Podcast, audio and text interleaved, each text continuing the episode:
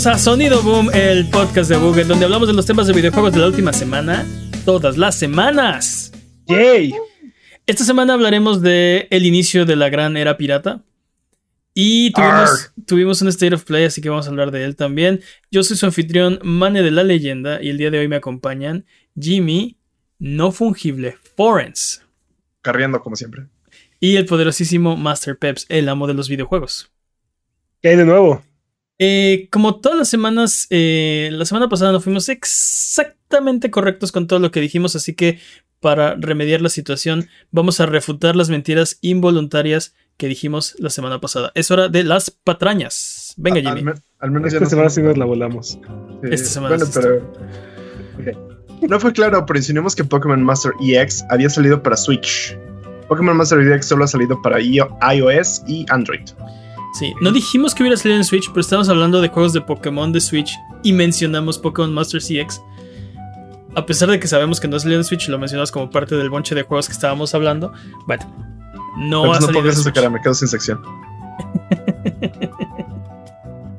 ¿Qué más, Jimmy? La vida del PlayStation 2 fue más larga de 10 años. Vivió 2 años y 10 meses. Uh, Era tan joven, dude. Sí, Casi 13 años. Qué Casi. gran consola. Casi 13 años. Sí. Gran, gran generación, Luz. Casi una docena de años más uno. Ah, para, para, para. Badum. ¿Qué, Ah, más, ¿Qué más, Jimmy? y en razones por las que solo hablamos de videojuegos, olvidamos que el mundial es este año.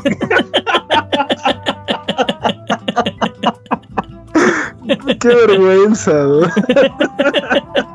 Dará comienzo el 21 de noviembre y se realizará, se realizará en Qatar. Lo peor es que todos nos así de, sí, sí, sí, sí. Sí, el mundial, ¿qué? ¿Cuándo es? Dos años, en dos años va a ser. Entonces que para, es que para todos esto sigue siendo 2020. Exacto, este es 2023. Sí, La venganza de Adrián. Sí, 2020, sí. Obviamente nuestro tema son los videojuegos. Obviamente eso es Sí, claro, claro por, por eso es lo- por eso es que pasó eso, obviamente. Ya, pasa de porrañas. Basta de patrañas. Qué vergüenza. Por eso hablamos de videojuegos. Entonces que el 2022 todavía no llega. Dude, si durante la duración de este podcast decimos alguna mentira, déjanos un mensaje o comentario desmintiendo nuestras patrañas y la próxima semana las desmentiremos para que puedas volver a tu vida normal, que el tiempo retome su cauce, que la fuerza recobre el balance y que el universo recupere su orden natural. Mándanoslas a contact.abuget.com en abuget.com diagonal patrañas, en redes sociales, en nuestros videos de YouTube, streams de Twitch eh, o en discord.io diagonal abuget. Solo tú puedes mantenernos honestos, por favor no nos dejes delinquir, manténnos honestos. Eh, vámonos con las noticias.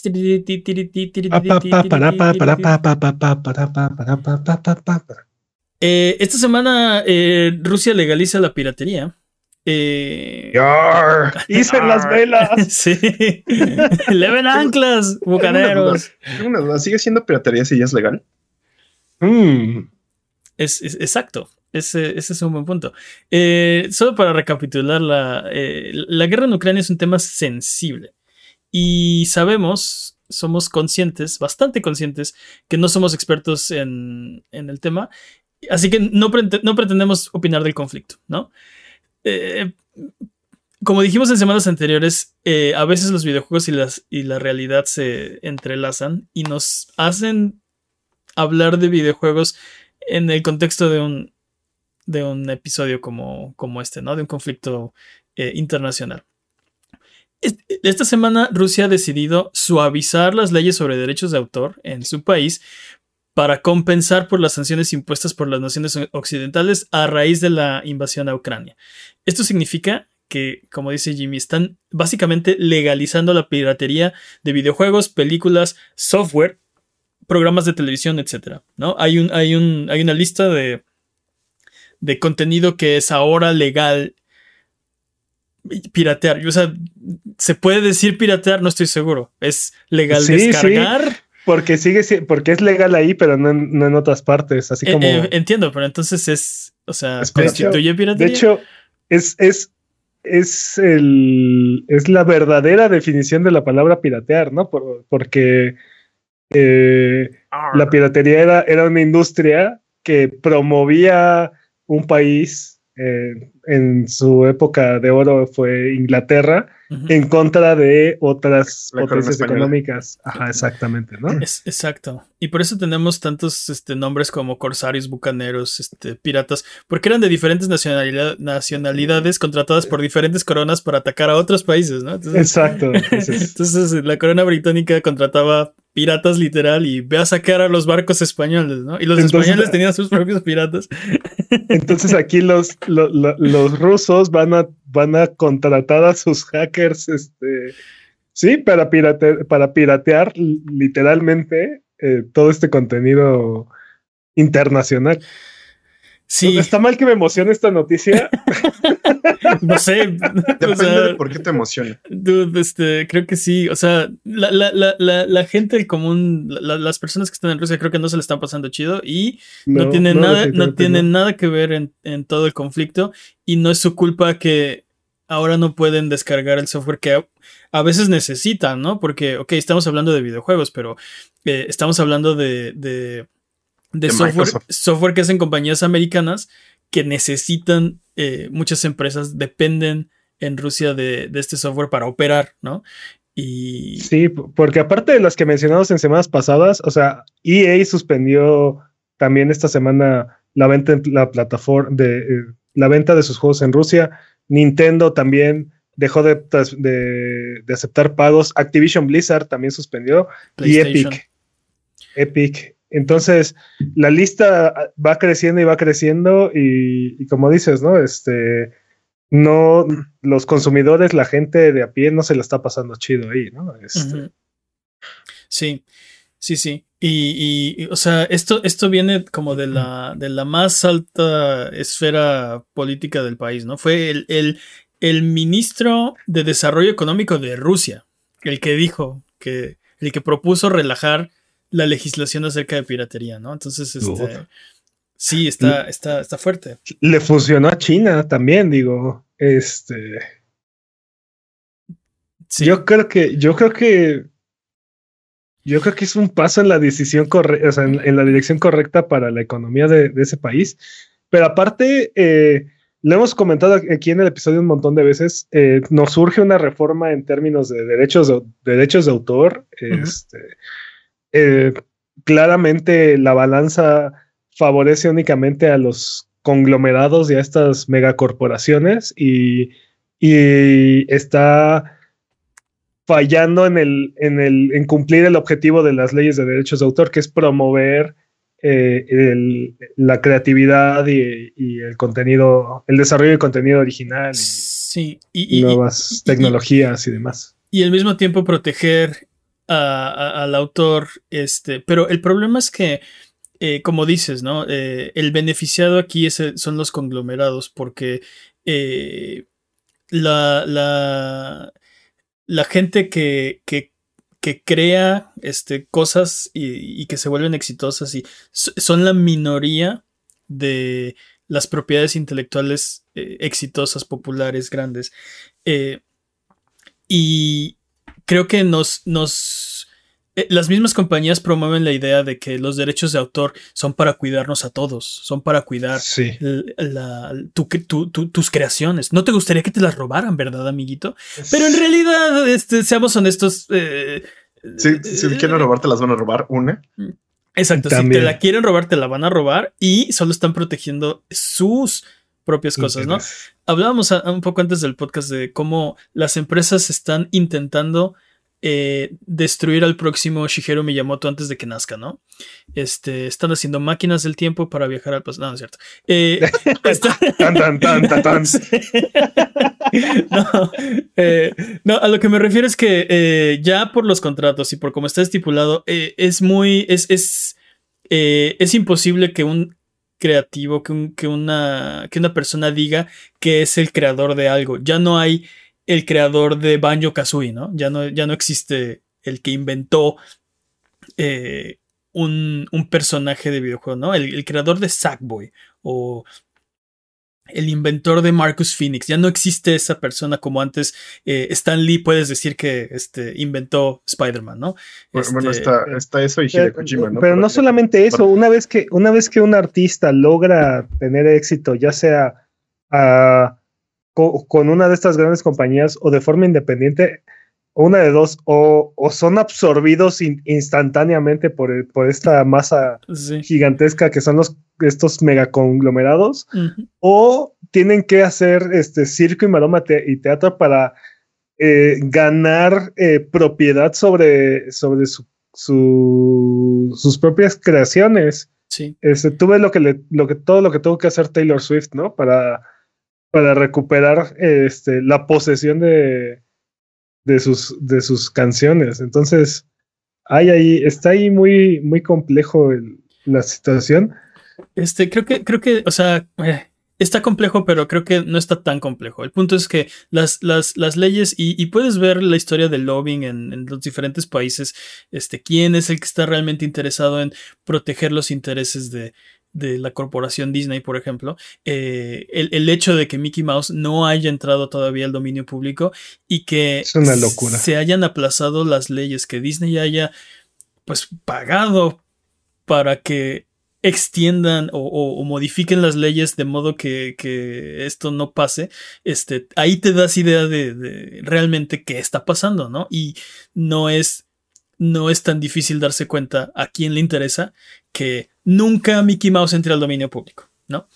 Sí, sí. Este, y, Pero aparte, muy, muy, hipócrita de su, muy hipócrita de su parte, porque este, Walt Disney se hizo a través de, o sea, explotando este, historias literarias que estaban en el dominio público. Exacto. Entonces es, es, es, muy hipócrita que alguien que se hizo eh, millonario haciendo películas acerca de Pinocho, de la Sirenita, de la Cenicienta, este, ahora digan, ah, no, no, no, pero mis, o sea, mis creaciones, no, esas no pueden entrar al dominio público. Oye, este. Y, mi versión de esas historias de dominio público tampoco. Tampoco, están registradas, yo las hice aquí, dice, ¿no? Eh, entonces sí, estoy, estoy de acuerdo que es muy hipócrita. Creo que las protecciones de, como dices, se se ha se ha alterado la definición de qué es derecho de autor al punto que ya no protegen al autor, protegen al, a la compañía, al conglomerado, porque no puedes identificar al autor. Porque cuando firmas con una compañía, ahí dice que todo lo que crees, este, cuando estás contratado por esta empresa, le pertenece a la empresa, ¿no? Y muchas veces eh, tiempo de la empresa y fuera de la empresa. Entonces no puedes decir de no, esto yo lo hice en mis fines de semana y no, también me pertenece, ¿no? o sea, pues no le pasó a, le pasó a John Carmack con, con Oculus. Este ah, se salió de una compañía para terminar de desarrollar tecnología de VR que la otra compañía ya no estaba interesada en desarrollar y una vez que Oculus nace y se vuelve exitoso, ah, no, eso se creó en tiempo de la compañía y me mm, pertenece entonces. Sí, sí, sí. Sí, entonces, este, ya no, no protegen a los autores. Y como, como creativo, entiendo la necesidad. O sea, no te gustaría que, alguien se robara tu, obra. Y, o sea, entiendo esa parte. Pero las leyes no están hechas para proteger eso. O bueno, están hechas para para proteger eh, los intereses, eh, otros intereses, ¿no? Y, la prueba es eh, lo mucho que dura ahora, o sea, lo, mucho que estipulan las leyes que debe pasar antes de, que expiren los este, derechos patrimoniales de bla, bla, bla, bla, bla, ¿no? O sea, hablábamos hace rato de, por ejemplo, la ley, mexicana habla de 75 años después de la muerte del, del de la persona, del creador, del autor, ¿no? Pero, ¿por qué está esa ley hecha así? O sea, 75 años después el autor ya no se beneficia después de su muerte de, las regalías, ¿no? Y podrías decir, bueno, para que no le pase como a Van Gogh, que se hizo popular su obra después de su muerte. ¿Qué le importa a Van Gogh si está muerto, no? Este, que ahora su obra vale, vale muchísimo. Y, de todas formas, de todas formas, no lo puede, no se puede beneficiar Van Gogh, o sea, ni sus herederos, porque no, no son dueños de las obras. Exacto, ni sus herederos. Entonces, ¿por qué? O sea, eh, e-, es un caso particular el de la pintura, ¿no? Pero aplica para obras de. para todo, ¿no? Este. Eh, canciones, este, películas. La, cosa es que avanza tan rápido el, medio, los medios de audiovisuales, que en dos años, cinco años, diez años algo ya es completamente obsoleto, ¿no? Ve ahorita los, los efectos de, del Señor de los Anillos y dime que, todavía se ve real el Legolas este, subiéndose al elefante, ¿no? O sea... Un poco, sí, sí. Con esa película no te metas. Sí, Jimmy sin criterio. No, pero eh, los, el, storytelling avanza, los, este, las técnicas avanzan y el gusto de la gente va cambiando y, cosas, las cosas se vuelven eh, viejas o se sienten viejas este, muy rápido, ¿no? Eh, porque nadie puede tocar esa obra por tantísimo tiempo si no es relevante. Y podrás decir el argumento de, bueno, pero es que alguien puede ver esa obra, decir, oh, esto es valioso, y hacer una nueva versión mejorada, este, y, y, y como traerla otra vez a la vida. Y entonces eh, mi, mi, mi, problema es que eso, ese mismo proceso se podría hacer, pero sin necesidad de irle a pagar derechos a nadie más, ¿no? Que normalmente es una compañía gigante. Entonces, que no necesita ese dinero. Que no necesita ese dinero y que no hizo nada. O sea, que, que, que este, como al, ser una corporación sin alma, pues no tiene un proceso creativo, ¿no? O sea, no es un, ser, no es un ser humano, ¿no?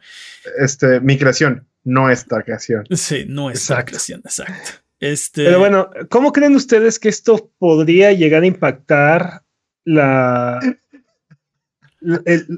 impactar de este lado del charco, ¿no? O sea, a nosotros como consumidores. Este... Porque, pues, o sea, esto se va a legalizar en Rusia y obviamente, pues, va a favorecer a los consumidores rusos, ¿no? Este, muy probablemente veamos un incremento en los torrents y en y en algunas de estas páginas de acceso de, del Pero otra cosa de la que hablamos antes del podcast era justamente esta parte de que ya no es necesario piratear cosas porque todo es muy accesible, ¿no? O sea, básicamente esto es una respuesta a un problema que tienen en este momento. ¿Crees que haya alguna manera en la que nosotros necesitemos piratear o necesitemos hacer eso en este caso?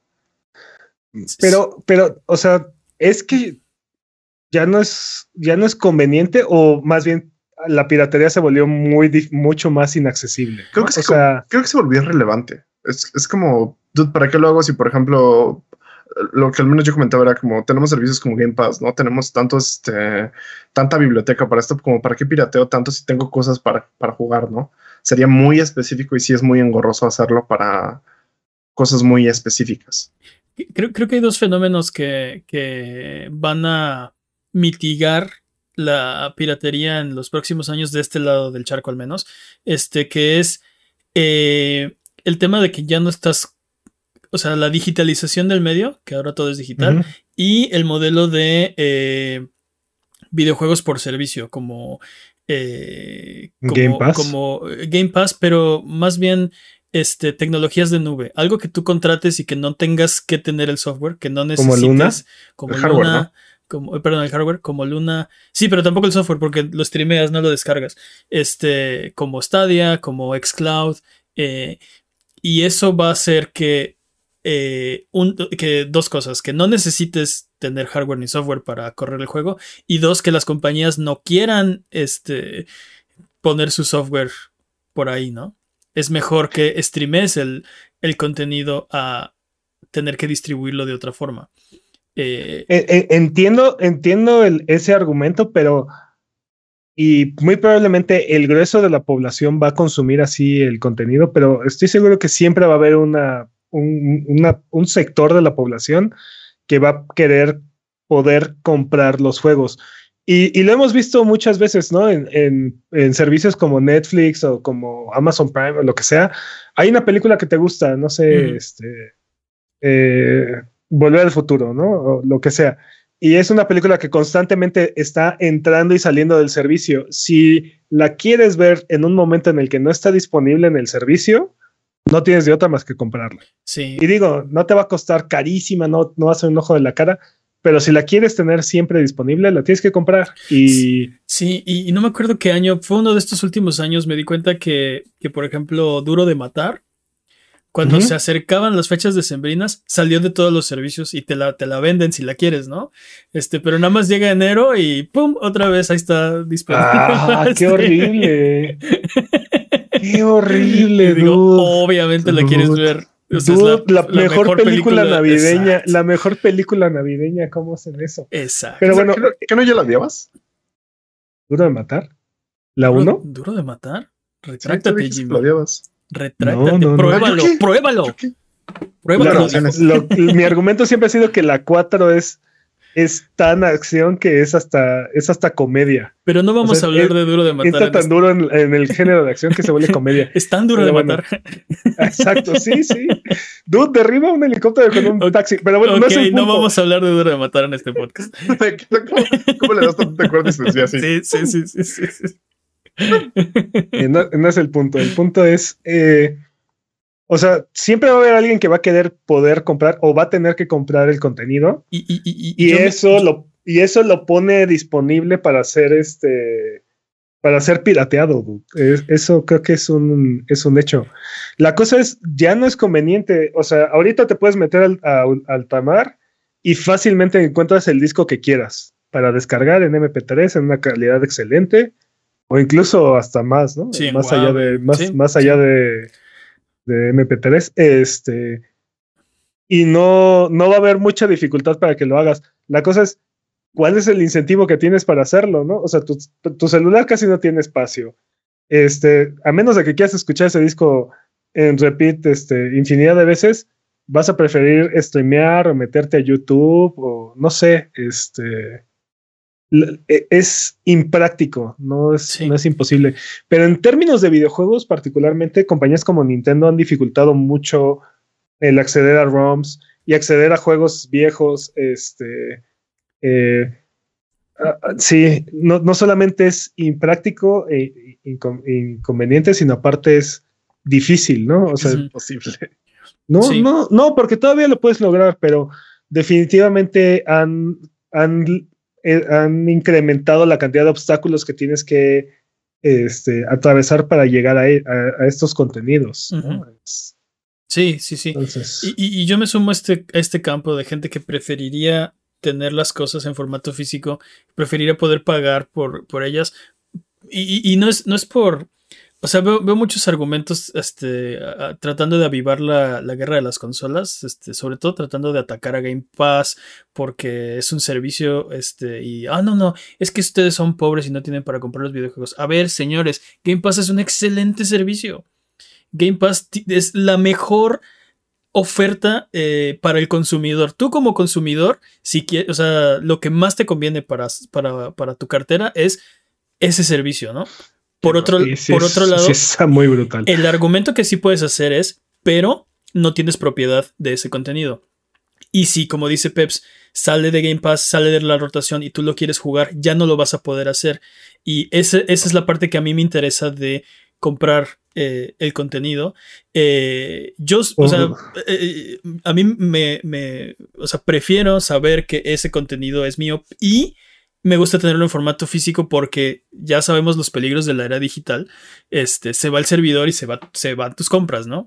Y, y, pero, pero, ahí sí, aunque lo tenga, ahí sí, aunque lo tengas en físico, o sea, tu copia de Destiny o tu copia de ah, Anthem, en ah, el momento en el que se mueran los servidores. Sí, sí. Pero, pero entiendo que estoy, estoy, estoy luchando una batalla que voy a perder, ¿no? El formato físico se va a ir los, las descargas de software se van a acabar porque eh, la tecnología va a avanzar a un punto donde las compañías no quieren que tengas el software, quieren que juegues el juego, quieren que compres la licencia, como ahora te venden, ¿no? No te venden el juego, te venden la licencia de uso del juego y viene con su, con su bonito este, software este, ahí, pegado, ahí pegado, ¿no? Pero, pero el software no es tuyo, el software es de ellos. Ellos te venden la licencia. Entonces eso es a donde, a donde creo que se quiere mover la industria y creo que eso por diseño elimina la piratería, ¿no? O la minimiza por lo menos. Entre más accesibles sean los videojuegos, entre más fácil sea llegar a tus videojuegos, la gente está dispuesta a pagar este que piratear. Está comprobado que si, si, el, si el precio es justo y el acceso es fácil, la gente prefiere hacerlo eh, de modo legal que, que de modo ilegal, ¿no? Bueno, no hablemos, no hablemos, de legalidad porque hay países que están legalizando la práctica, pero saben a qué me refiero, ¿no? Este, prefieren el, canal oficial, digamos, ¿no? Prefieren pagar por el servicio que... Ajá, exacto. Que, hacerlo ellos mismos, ¿no? ¿Ustedes creen que, creen que las legislaciones de este lado del charco cambien eh, en reacción con esta situación? Y si sí, ¿creen que sea a favor o en contra del consumidor? ¿no? O sea... Honestamente no creo. Que, que nada cambie. ¿eh? Eh, Esto, no es, esto no es suficiente porque creo que lo que va a pasar es que esto eh, eventualmente se va a revertir. eh, cuando esperemos que muy pronto el conflicto se, se termine eh, y pueda volver a haber una relación de, este, pues de negocios, todo esto se va a regresar a- al status quo. Pero, por otro lado, creo que este, estos cambios deben pasar. Creo que debemos luchar por alcanzar estos cambios como consumidores, pero también como, como, como creativos, ¿no? Este, no tener miedo a que te, o sea, el miedo a que te roben tu obra es un miedo que te han inculcado en gran medida las corporaciones. No quiero decir que no pase, y no quiero decir que no haya plagio, y no quiero decir que no haya, eh, este, Pero, pero esto, eh, esto es muy diferente del plagio. Exacto, esto es exacto. otra- No, no, de- pero lo- solo quiero aclarar que no estoy minimizando, no, no estoy diciendo que no hay problemas, pero es, lo que estoy diciendo es que eh, las, eh, las personas que están eh, empujando este, este, este discurso de, de protege, o sea, protege, o sea, estas leyes protegen tu obra, no están interesadas en tu pequeño creador, ¿no? No están hechas para ti. No. Y ni siquiera, ni siquiera están pensando en el artista o en el creador, ¿no? Porque muchas veces los creadores son los primeros que están a favor de, de, este tipo de. Sí, de este tipo de. Sí, porque. ¿Cómo llamarlo? De, de, de uso o. como, como, como creativo vemos el valor de que más gente tenga este contenido, ¿no? O sea, como, como, o sea, eh, si eh, eh, entre más gente eh, conozca mi, mi, mi obra y lo que hago, más gente va a venir a, a- o sea, más gente le va a interesar y van a, van a querer, este, eh, van a querer más de mi obra, ¿no? Y, y está bien, eso es algo bueno, ¿no? Las compañías como Nintendo de la vieja guardia no lo ven así. Ven eso como un acto de, de pues sí, de, de, de piratería. Es algo ilegal, ¿no? Nintendo en particular que va atrás de todos, ¿no? Le- Lo ve como una agresión. Sí, algo le personal. pones. Sí, sí, sí. No me sorprendería que mañana demandaran a fabricantes de overoles porque se están robando el concepto de Mario o algo así, ¿no? Así Pero aparte, Nintendo es otra de las de esas compañías que inició su carrera este, apoyándose firmemente en contenido de propiedad este, pública, Sí, de Sí, dominio o sea, público, ¿no? De dominio público, dude, porque Eh, un- Donkey Kong, Donkey Kong, este, tuvo una demanda muy interesante con Universal y dude, es claramente Donkey Kong está claramente inspirado en King Kong. y lo que terminaron demostrando fue que Universal ya había, este, ya había demostrado que King Kong era dominio público. Entonces, este, Sí, se- ahí se pusieron medio el pie solitos porque. sí, King- pero Sí, sí, sí, totalmente. Pero el, el- el punto es, el punto es, si, si Nintendo hubiera perdido esa demanda o si King Kong no hubiera sido parte del dominio público, este, Nintendo sería una compañía completamente diferente de la que conocemos hoy en día. Quién sabe qué le hubiera pasado. Pero sí. Entonces, De, de entrada no tendríamos ni Donkey Kong ni Kirby. Entonces. Eso sería ni- hecho. sí, sí, sí. O se llamaría de otra forma. Kirby se llamaría de otra forma, probablemente. Este. Y Donkey Kong no existiría. O sería propiedad de, de Universal, ¿te imaginas? Uh, ¿Te ¿te imaginas? ¿Te imaginas? Bueno, vámonos con la siguiente Ah, noticia, porque a partir, es- a partir de aquí todo es eh, especulación, pero Eh, vamos a ver qué pasa. Eh, vámonos con la siguiente noticia, porque eh, esta semana hubo un State of Play anunciado y transmitido en la misma semana. Eso. como ¿Eso sabemos, cuenta como Shadow Drop o no? no, siempre lo hacen así, anuncian unos días antes. A menos que tengan algo fuerte que anunciar, entonces sí lo anuncian con tiempo. Y ahí sabes, es cuando dejan que solito el hype se empiece a, se empiece a fermentar y se hace esta porquería loca. Este, pero bueno, sí, sí, sí, sí, sí, sí. Es tanto hype y tiene tanto tiempo que se fermenta ahí. Pero bueno, eh, no, no sé, había mucha gente que pensaba que iba a venir Bloodborne. Ah, no sé. sí. Lo que pasa es que, bueno, PlayStation No. peri- periódicamente lanza estos videos, ¿no? Tipo Nintendo Direct para informar a la comunidad de sus lanzamientos. En esta ocasión dijeron que iba a ser acerca de desarrolladores japoneses. E inmediatamente la gente pensó Bloodborne 2 porque Pero no Porque solamente pensaron Bloodborne 2, pensaron Konami, pensaron este Metal Ah, sí. Gear. me- Ah, sí. Silent Hill no sé, confirmado. Sí, sí, sí. sí. sí. Sí, este, la gente está muy loca. Pero te digo, cuando eso vaya a pasar, y, y como pro tip, van a dar el anuncio del State of Play con tiempo, con una semana o con suficiente tiempo, te digo, para que empiece la especulación, se, ha- se haga rampante, se pudra, se fermente, se vuelva a mezclar y se haga así una cochinada, y entonces sí, te van a dar el, el super anuncio. Pero bueno, eh, eh, vi, vi- vi como mucha decepción en línea y no entendí por qué. Eh, creo que era muy obvio que iba a ser un, un, un, un State of Play chiquito. Anunciaron que iba a ser de 20 minutos, que iba a ser de, de sus desarrolladores eh, japoneses. Eh, no sé, no, como que yo no esperaba gran cosa y obtuvimos un State of Play que no fue tampoco la gran cosa, ¿no? Pero vi mucha decepción. no entiendo.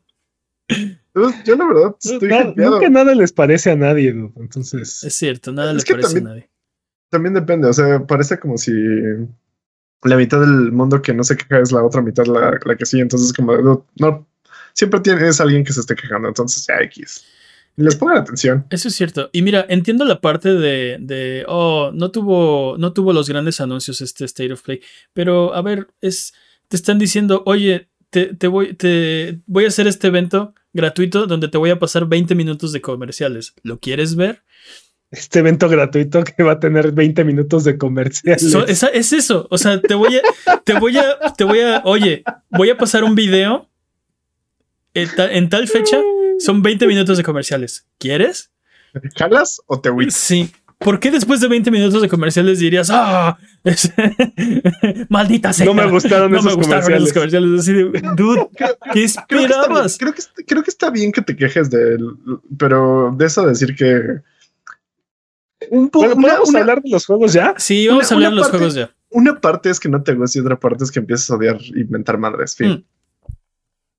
Independientemente, este, creo que, o sea, no hay una razón para. Para, Para inventar madres. No, pues para estar decepcionado. Son comerciales, Los dude. juegos. Son comerciales. Pues es que no hubo juegos, por eso estamos hablando. No. a ver, Capcom empieza con, con un juego que se llama Exoprimal. Y aquí la pregunta, así lo que lo primero que pensé es: ¿cómo esto no es Dino Cr- O sea, Capcom, ¿por qué estás haciendo Exoprimal y no Dino Crisis, no? Que te llevamos pidiendo años. No tiene nada que ver, Pero- pero es un juego de dinosaurios. Exacto, es lo que te iba a decir. dude. Ojalá y ojalá y si hacen Dino Crisis no se parezca a este juego. güey, Ah, sí, totalmente. Nada que ver, nada que ver con esa franquicia. Para el- Esto parece más bien algo así como Anthem con sí, dinosaurios. sí, exacto, Dino Anthem, totalmente. Eh, Dino Anthem. Me, preocupa el Anthem. Porque es, Sí, eh, pero, sí, pero es que, pero es que.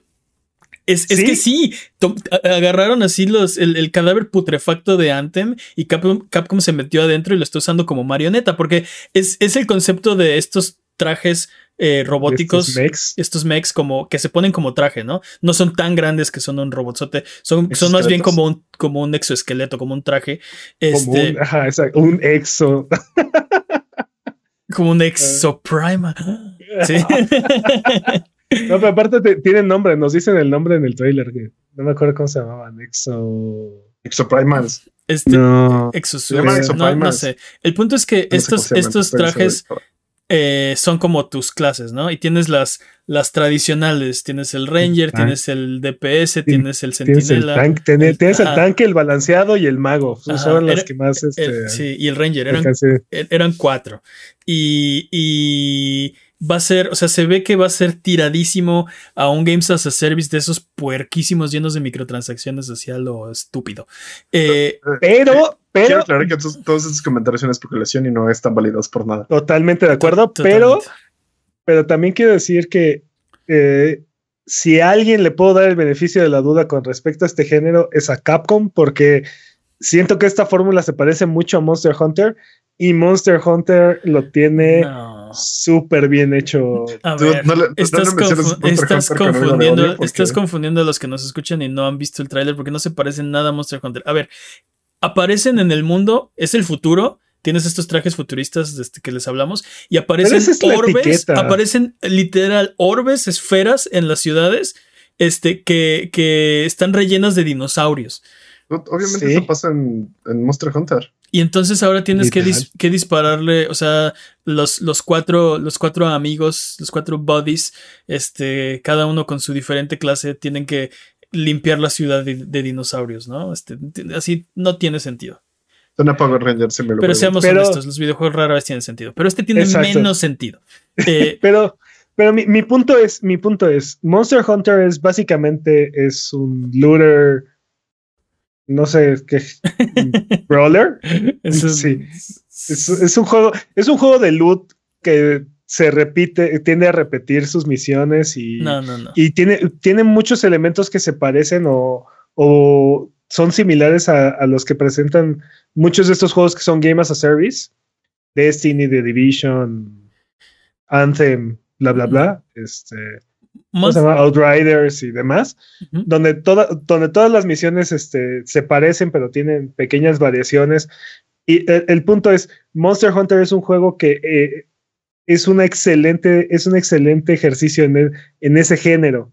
Entonces, creo que Capcom tiene sufici- suficiente experiencia y conocimiento como para darnos una experiencia satisfactoria dentro de ese género. Ese, es, ese es mi único punto. Vamos a ver qué pasa. yo, yo difiero, Exacto. porque Monster Hunter es, todo el mundo lo sabe. Monster Hunter es un fashion designer con, con cacería de monstruos, ¿no? Es un juego, es un juego de modas. Es un juego de modas, exacto. Es de el, vestir- el de- objetivo principal de es, Monster es Hunter vestir a la vestir Barbie. a la Barbie. Exacto. Es- Ese es, el, ese es el propósito de Monster Hunter con pretexto de cazar monstruos, ¿no? Ese es el, el aderezo, ese es el... Eso, eso es como el problema, ¿no? Sí, este- de objetivo, vestir bien. Problema. Sin problema. Eh, Eso, eh, eso explica muy bien por qué todos estos demás juegos tipo Monster Hunter No no, han pegado. Sin problema, los monstruos tienen mi ropa, ¿no? Este, Los monstruos están hechos de ropa. Están hechos de sí, mi sí. ropa, sí. Entonces, no es un looter shooter, ¿no? Este, este se ve un looter shooter así, este... así- ah, No La- sabemos, pero eh, se, se ve. No, La verdad se, se parece a todos esos juegos que dijiste. Outriders, Anthem, eh, me atrevería a decir hasta The Division, ¿no? Este, ese tipo de, de juegos donde no sabemos, pero parece que vas a entrar a estas misiones medio repetitivas a eliminar hordas de, hordas de de- enemigos. de enemigos y te van a soltar loot y pero también, también vimos este, jefes, ¿no? O sea, por ejemplo, el un tiranosaurio. sí. Sí, eh, fue el único que vimos. Que ese- esa es la parte que, me, que a mí me recuerda como Monster Hunter y podría llegar a ser, no, sa- no sabemos, ¿no? No O sabemos. sea, por algún momento pensé que iba a salir Toreto. Me asusté. Hubiera estado increíble, pero no, ese, acuérdate que Toreto está en Arc 2. Pues por eso lo dice. también sale. Por eso lo dice. Ah, gracias. No. Es por no entender mis referencias. Sí. Pero bueno, vamos a dejar de hablar de Exoprimal alias No Dino Crisis. Eh, vimos un, un tráiler muy cortito de Ghostwire Tokyo. Eh, más lo veo, menos me gusta. vimos Final Fantasy Edgelord. Eh, Final Fantasy Age Lord se, aparte salió el demo, ¿no? Es- Ese Sí. mismo día. sí, vino, bueno, ok, para eh, Stranger of Paradise Final Fantasy Origin, ¿no? Este, ese, Edgelord. ese es Final Fantasy Edgelord. Y eh, sí, el anuncio vino con nuevo demo, listo ya para descargar. Eh, y, y pues ya, ¿no? Eh, ¿no? No sé, yo soy fan de Final ¡Vamos! soy fan, fan de Final Fantasy, este juego no me aprende nada. Eh, y después de Elden Ring, no se me antoja jugar un ese Souls-like, ¿no? Ju- Tú, qué- jugué- qué mal timing. Jugué los demos anteriores, no me gustaron. Este, Estoy preocupado por Square Enix, Vi el- la verdad. vi el tráiler de la historia, no me gusta nada. Este, juego Elden Ring, ya no quiero jugar este, ¿no? Es- Tengo, tengo esa sensación de que, bueno, ese es punto de parte, pero tengo esa sensación de que Square Enix se está peleando entre creativos y directivos, entonces como de no los dejan hacer nada y no jalan para ningún lado parejo. Siento que el único estudio de Square Enix que de verdad está haciendo un buen trabajo es. o está pudiendo trabajar como quieren. Es el de Final Fantasy XIV. Y todos los demás están. sí, pues ese, no, ese ni le muevas porque están, Sí, están pero. carreando la empresa, ¿no? Eh, Pero todos los de- a todos los demás los tienen este. Sí, en, en caos absoluto. Tú escuché un Sí. rumor de que va a salir este ¡Caos! para que. Exacto. Entonces. tú Puede ser que esto sea una analogía, la historia de este juego sea una analogía directa a la situación dentro de la empresa. Sí. ¿Es lo que estás diciendo? Tal vez. Tal vez, no lo sé. Pero sí, ese estudio, tal vez Luminous que están haciendo Forsaken, pero eh, también lo vimos y vimos que se retrasa, supimos antes del evento, pero eh, se retrasa el 11 de octubre. Entonces, Yo estoy muy hypeado por. ¿crees.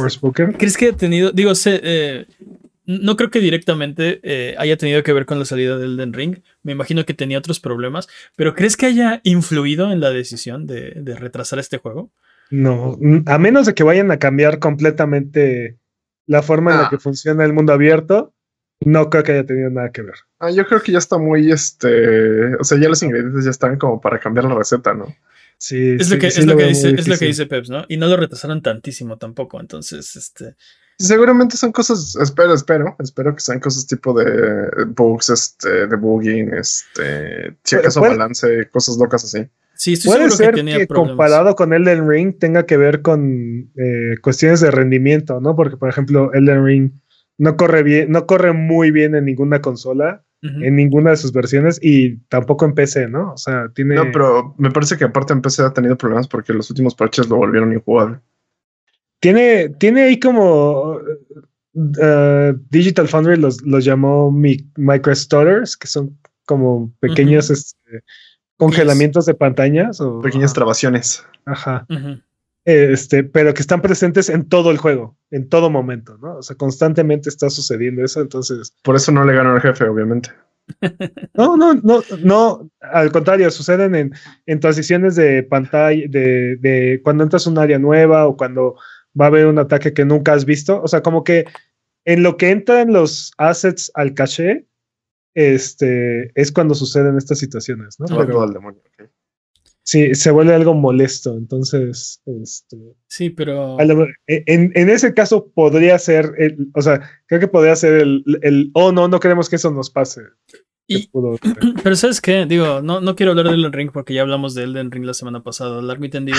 Pero- Pero Elden. Pero, Elden pero Ring. ah, eh, creo que de- eh, Elden Ring es el juego que demuestra que, que estamos pidiendo juegos, juegos buenos, no juegos más bonitos, ¿no?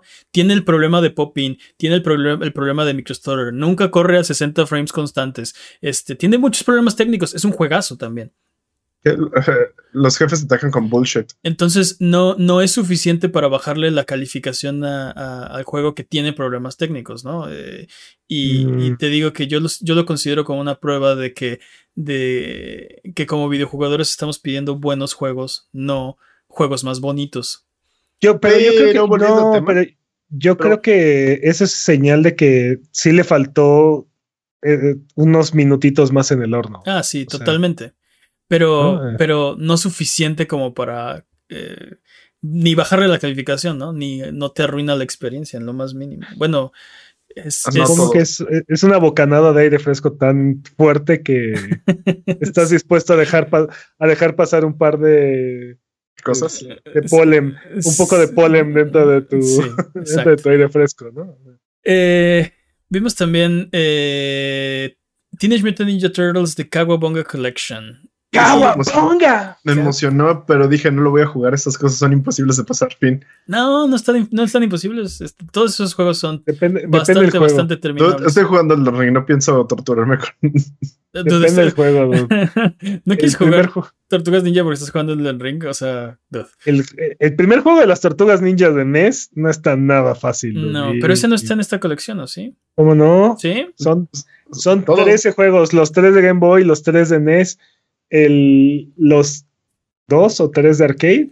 Este. Haz bien tus cuentas, eh. Haz bien tus cuentas. Te estoy, te estoy tres, monitoreando. El de, el No. de Super Nintendo, el... el, el de Y- Super Nintendo, el de, el de, el de Genesis y el de peleas en sus tres versiones Sí, diferentes. Sí, sí, o sí, sea, sí, sí.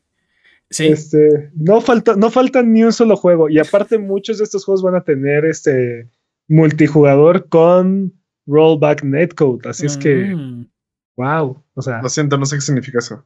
que va a estar chido. Va a estar chido el multiplayer. va a correr muy bien el multijugador. Exacto. Eh, sí, yo no me esperaba, no me esperaba este juego. eh, no me, no me, no me superprendió, pero agradezco, ¿no? Este. eh, vari- muchos de estos juegos están perdidos o atrapados en consolas que, o sea, no se puede, no, no los puedes conseguir, ¿no? No, Pues los de Game Boy y los de NES ahí están atorados, exacto. los de Super Nintendo también ahí están atorados y Exacto. Este, me sorprende que hayan conseguido todas estas licencias aparte, ¿no? Porque eh, estos juegos los hizo Konami, los publicó bajo la- el nombre de Ultra, Sí. pero aparte Nickelodeon creo que tiene ahorita los derechos de las Tortugas Ninja y Pero este es un juego de Konami, este juego lo, lo está publicando Konami. Entonces no pueden decir que Konami no hace juegos. No se- de eso está, no se pueden haci- quejar. es- está haciendo juegos. Está haciendo juegos ahorita. No, no, no. ¿Esto cuenta ¿no? como hacer juegos? Esto cuenta como Pues es porno. un videojuego, ¿no? No, pero no lo está haciendo. Los juegos el- ya estaban hechos. Alguien hizo el port, yo no sé. A ver, esto es como hacer la comida. Esto, ¿El recalentado es hacer la comida? Exacto, Jimmy tiene, exactamente, Jimmy sí me entendió. Así están las analogías. Tú. Mm, sí, sí es hacer la comida. Eh, no, vimos, sácate, mané. No. vimos también JoJo's Bizarre Adventure All Star Battle eh, R o Remaster, que es el, el de JoJo de PlayStation 3, Me hypeó esa cosa. finalmente traído a, a Pero- la nueva generación. Pero ¿por qué? O sea, bueno, o sea, sí, qué bueno, qué, qué chido, pero 50, JoJo. sí, es, es JoJo. 50 personajes jugables. Casi nadie jugó este juego. Este, no. Todo es una lo- estoy seguro que lo, lo tenemos, porque estoy seguro que lo regalaron alguna vez en PlayStation Plus. No No. ¿Quién sabe? El de, el de Play 3, sí, estoy, estoy 90% seguro. El, el, el chiste es que creo que muy poquita gente lo jugó. Creo que JoJo no era Para tan, nada. tan popular como. Aquí en, en Japón sí, pero aquí en América. Exacto. Como, como es ahora, ahora que pusieron la, este, el anime. Este, que ya sé, bueno, que, que salió, ¿no? Este, que, que alguien hizo el anime. Este, es mucho más popular hoy y creo que mucha gente que a lo mejor salió el juego antes, no lo quiso probar, ahora es fan, ahora tiene la oportunidad de, de jugarlo, ¿no? Creo que, creo que es, es- es bueno y eh, ese, ese es el tipo de state of play que es este, ¿no? Eh, no sé, juegos que ya sabías que iban a salir, juegos que ya habían salido eh, ahora con, con relanzados o que tienen eh, algo de, de contenido extra. Sí hubo anuncios nuevos como Exoprimal, este, pero ve lo que hemos visto, ¿no? Ghostwire Tokyo, Final Fantasy Edgelord, eh, la Kawabonga Collection, JoJo's Bizarre Adventure. Mm, Kawabonga. este, vimos Gundam Evolution y no me, no me, no me Es- prendió nada. Es un juego free to play, 6 contra 6. No entiendo exactamente de Creo que qué dijo, va el combate. estábamos, Es- estábamos viéndolo y creo que fue Alan Toys uno el que dijo, no me acuerdo, creo que sí fue el, este, que era Es este, Overwatch, es Overwatch sí, con robots. Overwatch, sí, Gundam Overwatch, algo así, Overwatch con robots. Mira, es free to play, así es que por lo menos hay que. Vale la pena echarle un, vi- un vistazo, ¿no? O sea, no, no te cuesta nada, pues. No te cuesta nada echarle un ojo, exacto. Eh, Solo mi tiempo, mi tiempo es muy valioso, Peps. O sea, sí, sí, sí. Vamos a ver qué tal. Vimos Trek to Yomi, ya lo habíamos visto, pero se sigue viendo muy bien. Esta es básicamente una película de Kurosawa, pero Sí, Pero el trailer se me hizo eterno, dude. sí. Yo Sí, todo lo se me odias, hizo- lo odias se me hizo muy largo. Este ya lo habíamos visto, entonces tampoco fue nuevo anuncio ni nada, pero es bueno recordar que está ahí porque se ve muy bien y visualmente es muy atractivo. Eh, vimos, y se ve que tiene un énfasis muy fuerte en, en- en la historia, ¿no? sí, y como en la autenticidad, ¿no? De, de- del combate y de los escenarios, se, se ve muy De bien. los catanazos. De los katanazos. Eh, vimos eh, Returnal y el nuevo parche. ¿Se acuerdan que les dijimos? ¿Cuándo fue que les dijimos que eh, No sabe, en un State of. Play pasado que Housemark estaba trabajando en Returnal? Sabíamos que estaba haciendo algo de Returnal y esperábamos que lo anunciara en aquel entonces y no lo anunciaron. Bueno, ahora anuncian eh, su nuevo parche que lo, lo llaman Ascension y contiene eh, co-op. Ahora puedes jugar de, de dos personas. Ahora puedes compartir la miseria. Con- puedes compartir la miseria con tu mejor amigo. Puedes, eh, tiene un nuevo, un nuevo, un nuevo lugar para explorar. Es una torre. Parece como que le agregaron el acto 4. Los que jugaron Returnal y saben que es en tres actos, pues imagínense el cuarto acto. Y se ve interesante, se ve bastante interesante. Sí lo quiero. Eso me hypeó durísimo. Me puso la piel chinita. Sí. Sí, la neta sí. Sí se ve bueno. Bueno, sí está bueno. Ese juego está muy bueno. Eh, vimos eh, The, The Diofield Chronicle. Bueno, los, los no anuncios peleó. fuertes del, del evento fueron The Diofield Chronicle y Valkyrie Elysium. Ese sí me prendió. The Diofield Chronicle es como una especie de, de Tactics. tactics. Ajá. Ajá. Me recordó muchísimo a Fire Emblem, pero, pero más, más, más moderno, más Sí. este, A mí me recordó acá. Natural Doctrine y tuve mucho miedo. Porque tienes este modo donde te puedes alejar como para ver el, el- el campo de batalla y luego acercar para ver las tropas y darles órdenes y ver qué están haciendo. Entonces, a mí lo que me preocupó de este juego fue eh, que eh, no se ve muy bien pulido. Este, Los gráficamente. dos, ¿no? Los últimos dos se- no se veían tan bien pulidos. El de Valkyrie Elysium está un poco raro porque los modelos se, se ven bien, pero al mismo tiempo tienen como un shader y les pinta como la, como la orilla. Entonces se ve como medio caricaturizado las Se, ve- siluetas. se ven raros, se ven raros, se ven como. Este. ¿Qué? ¿Un non-baile? Y, y, por ejemplo, este, hace rato dije que queremos juegos buenos, este, no juegos más bonitos, ¿no? Pero también no queremos este, juegos feos. No ¿no? queremos porquerías. No, lo- lo- con que tengas una visión artística de lo que hay que hacer, no necesitas ultrarrealismo y no necesitas este acá lo- el mayor estado gráfico y, y la prueba la prueba es Minecraft, ¿no? Ahí, ahí está. Eso queremos, un juego bueno. No Eso también es un estilo artístico, ¿no? O Exacto, sea, exacto. Tiene un estilo, ultrarreali- ultrarrealismo también es un estilo art- artístico, Sí. ¿no? pero lo que, a lo que voy es que ese estilo artístico ultrarrealista es más costoso. Bueno, nadie, no está, siempre, nadie ¿no? está pidiendo que los juegos deben ser ultrarrealistas, ¿no? Con que tengas una visión de cómo debe ser tu juego. Ve, por ejemplo, Link's Awakening, el, el nuevo de, de ¿El Nintendo de Switch. plastilina? Sí, el de Me monito, gusta. el de que parece como de juguetitos, ¿no? Este, ve Little Big Planet, ve, este, como ya dijimos, Minecraft, ve, o sea, eso es lo que, lo que estamos buscando. Un, De un, un estilo artístico bien definido, eh, que sea eh, agradable y ya, no necesitas hacerlo súper acá.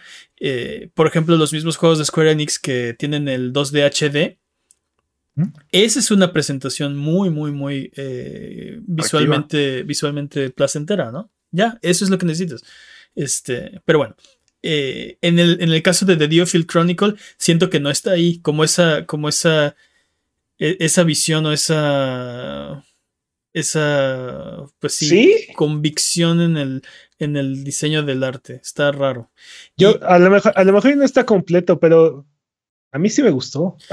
O sea, el, el- el punto es que cuando está en combate y ves a las tropas y, y te aparecen como los rostros de los personajes en un lado de la pantalla, ¿no? Ahí ves como quiénes son y eso, eso se ve bien. Pero hay un cutscene donde ni el lip sync cuadra, se ve muy raro, está muy extraño. Y ese modelo de esos personajes como en el, como en el cutscene se, me, Mm. se me hizo muy raro, eh, como, como no terminado tal vez. Y luego de Valkyrie Elysium eh, se ve bien, pero te digo que tienen como una silueta, los, tienen No, como un shader los personajes. Siento que todavía le falta pulir. O sea, se ve bien, se ve interesante, pero no se ve acabado. Y, y Valkyrie Elysium no es un tactics, es como una especie de, de action RPG que Ujú. eh, no sé cómo encaja en la serie de, de Valkyrie Oye. Profile y Valkyrie Profile 2, pero es el mismo logo, ¿no? Es como el- la misma idea del logo, pero ahora se llama Valkyrie Elysium, entonces me imagino que continúa la historia o no, no estoy seguro. Eh, pero, pero e- ese fue, yo creo que el que se ve más interesante de todos los juegos del State of Play. Y tampoco es como que, wow, me, me, me, me vuela la tapa de los sesos, ¿no? Pero definitivamente de eso a Exoprimal, prefiero estos últimos dos. De No, Exoprimal. Exoprimal se ve chido. Nah, Y por mucho. nah. Exoprimal es el que se ve más divertido de todos los que vimos en, es- en, Tú en este No piénsalo, estoy es seguro, yo lo, vi, Hunter. yo lo vi bien genérico. Es que no sé por qué lo comparan con Monster Solo porque tiene dinosaurios, ya Yo es- no sé. yo no automáticamente sé- es Monster Hunter, no, ¿no? pero. Dude, Porque hay, monstruos. hay como 800 velociraptors cayendo de un hoyo negro. dude. No en- sé. entiendo esa No parte. sé. Y, tra- y traer tu mech o tu exoarmadura imagínate- o como sea que lo llamen. Imagínate que sacara lo mejor de esos tres mundos. De Anthem, o sea, como la, la- la habilidad de volar, la habilidad de esa parte divertida. No, No creo que vueles en este juego. no, creo, pero imagínate que sí. No. El, ma- el mago como que brinca y como que flota un poquito mientras está como lanzando. No vuela, planea. Sí, pero pero- no, no, no creo que vueles en este juego. Pero, pero sí vas a tener tus, estos mechs y vas a tener ahí este. Vas a tener que vestir a la Barbie. Y vas a yo, tener yo, yo lo veo súper. eh, creo que va a ser súper genérico. Creo que va a estar atascado de microtransacciones hasta por debajo de las orejas. Te las van a querer meter. Y. No, tú y- estás especulando. Sí, sí, totalmente. Y Ustedes aparte, también. y aparte estás difamando a Capcom así durísimo. Nadie porque está difamando a Capcom. Capcom, Capcom no tiene ese tipo de. No, tiene ese tipo de juegos. No quiere decir que no los pueda hacer. Me ¿no? preocupa Pero que se quiera meter ahora. Así de, ah, no tenemos un juego como antes. Hagamos uno. Entonces, básicamente, No creo que nadie haya, haya agarrado y haya dicho eso. Pues Capcom A lo hizo mejor eso. Destiny. A lo mejor Destiny, pero. Ok, ok, no tenemos un juego como Destiny. Hagamos eso. Básicamente tu exnovio te hirió y quieres este, que no te vuelva a pasar y ves a todos los prospectos como eso. Y no quieres, no quieres enamorarte de este juego por eso. ¿no? No, porque. Sí. eh, eh, no. eh, eh, El, el efecto Anthem. hay Este juego, este, eh, sí, es- eh, este juego es como que lo que, lo que, o sea, lo que no me gusta de los games as a service, siento que es lo que me trató de vender como, ah, mira, te necesitas este juego porque es todo lo que te molesta de los juegos como este, ¿no? Ah, Pero, pero aparte, o sea, dices que lo que te molesta es pelear con, o sea, dispararle a hordas de, enemi- de- no, no, enemigos. no, esa parte no. Lo que me molesta no, son. no mostraron microtransacciones, dudo. No, no, no, Nadie, nadie va a mostrar las microtransacciones por adelante. Nadie va a sacar el, ¿Cómo el no? juego con más microtransacciones a la ¿Cómo historia. no? ¿Tú qué? ¿Tú qué, dude? No, no, no, ¿Tú qué nos mostró el casino? Así te sacan así el pack de las cartas y te dicen, este, Pues sí, porque a los genios se les ocurrió que el tema del año iba a ser casino, ¿no? Así de ya, flagrante, ¿no? Este, Pero ya nos desviamos. ya nos desviamos, vámonos a otra cosa. Ese fue el State of Play. Eh, digo, creo que ya dijeron cuál fue lo que más les gustó. Exoprimal fue lo mejor para ustedes. No, no, Obviamente. no, Returnal. Returnal. Ah, bueno, a ver, a ver. Returnal Jimmy, Hold your horses. Peps Exoprimal. Yo, yo digo que Valkyrie Elysium fue el que más me gustó. Eh, calificación de, del State of Play. Un Forspoken retrasado. Un Forspoken retrasado. Ok. de 10. De ¿Tú? Yo le pongo un. ¿Cómo se llamaba, cómo se llama ese show de.? Ya, ya murió el chiste. Sí, Este, lo mataste, gracias. un 9 de 10. Sí, ya murió el chiste, pues deja de contarlo, no sigue este, este, mm. 9 de 10. Órale, Sí. pues sí te gustó un buen. Yo creo que fue, bien. yo creo que fue inofensivo. Yo le voy a dar dos, Inofensivo. dos y medio caguabongas. ¿No fue súper efectivo?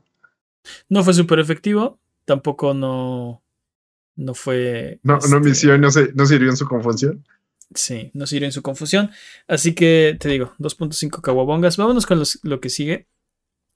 Eh, recuerda que Sonido Boom es tu podcast, así que no dudes en decirnos las noticias, puntos, eventos u opiniones de la industria de los videojuegos que quieres escuchar. Si tienes algún tema que quieras que discutamos, no dudes en mandárnoslo por Twitter, Twitch, YouTube o Instagram para discutirlo en el próximo episodio. Nos puedes encontrar como Abuget. También ven a platicar de videojuegos en la semana en discord.io diagonal Abuget, donde seguimos hablando de videojuegos entre episodio y episodio. Y además, no te olvides que estamos en vivo en Twitch, de martes de Valer Barriga a viernes de Sonido Boom, en las noches para que vengas a pasar el rato, jugar videojuegos. Vamos a, a reírnos un rato.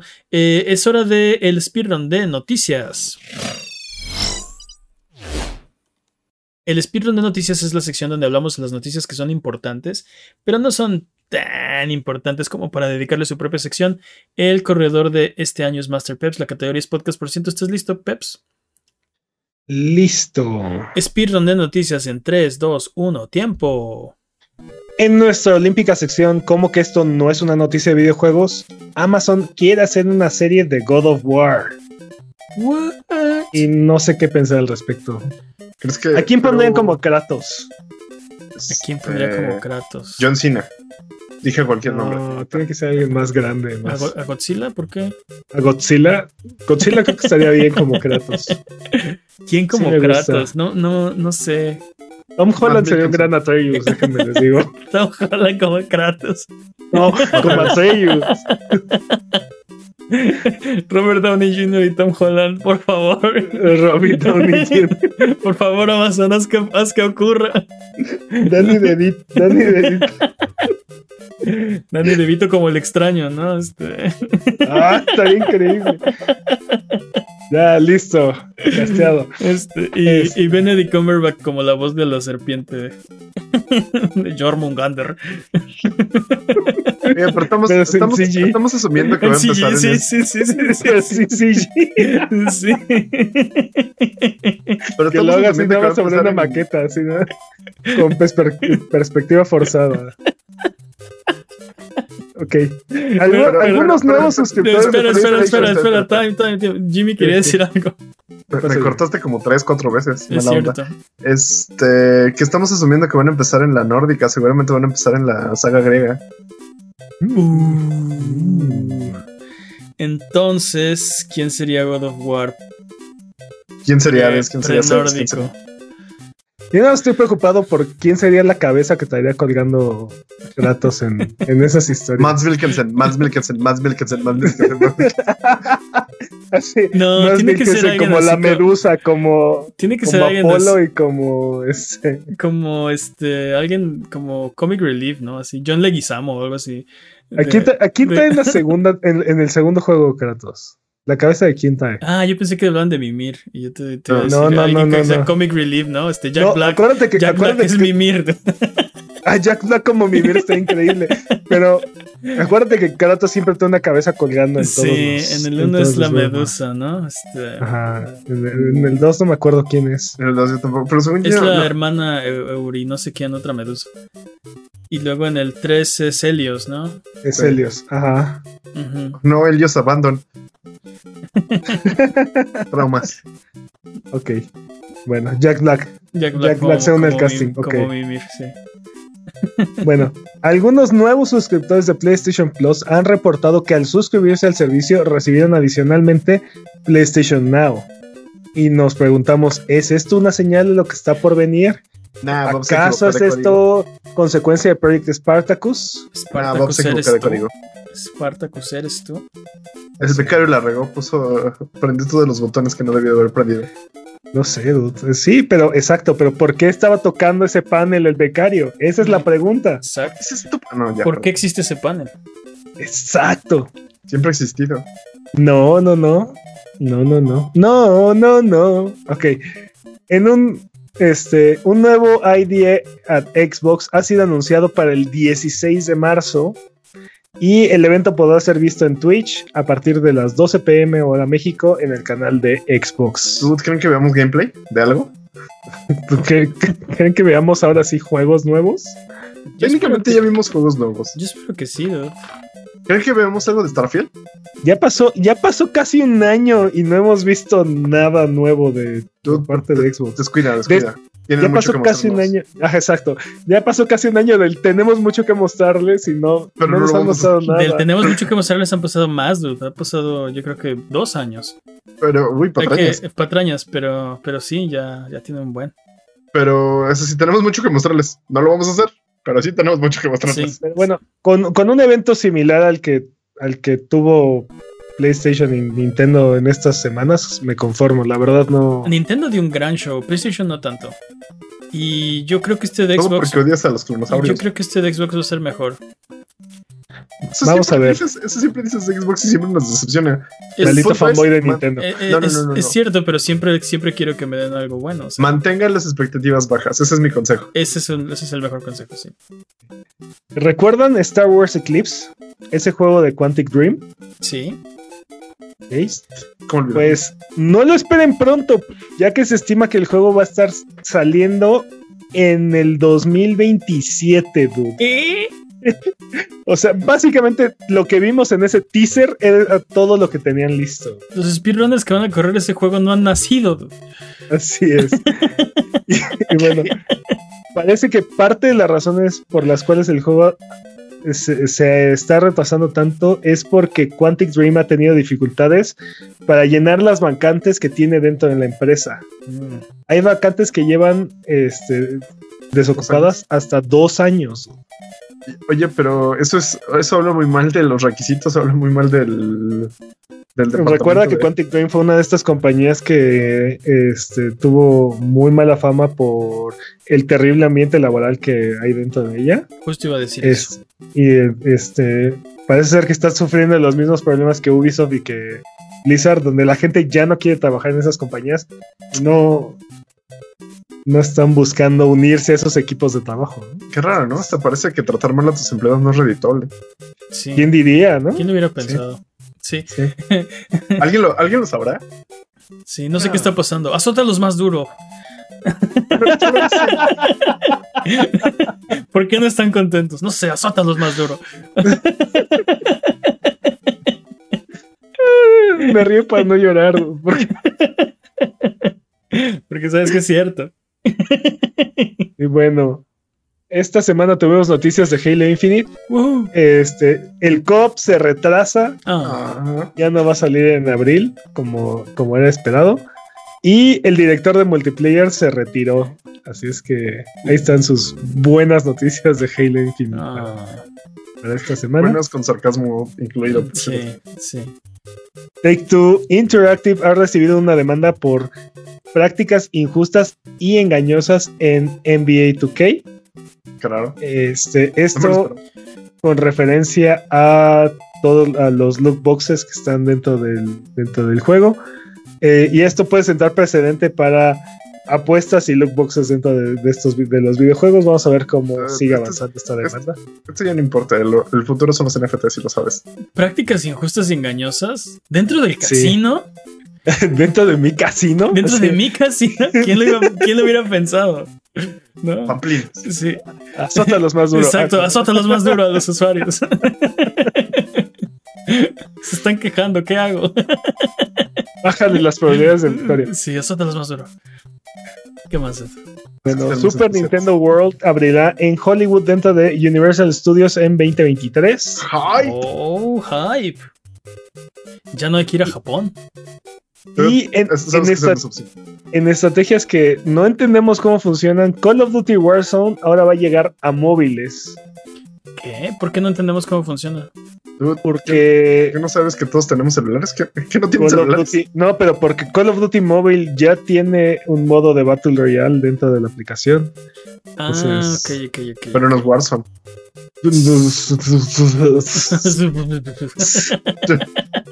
No entiendo cómo funciona. O sea, la, la aplicación de Call of Duty Mobile tiene, tiene el multijugador, tiene Se- seguramente. Battle Royale seguramente es tiene branding, zombies. Entonces no entiendo.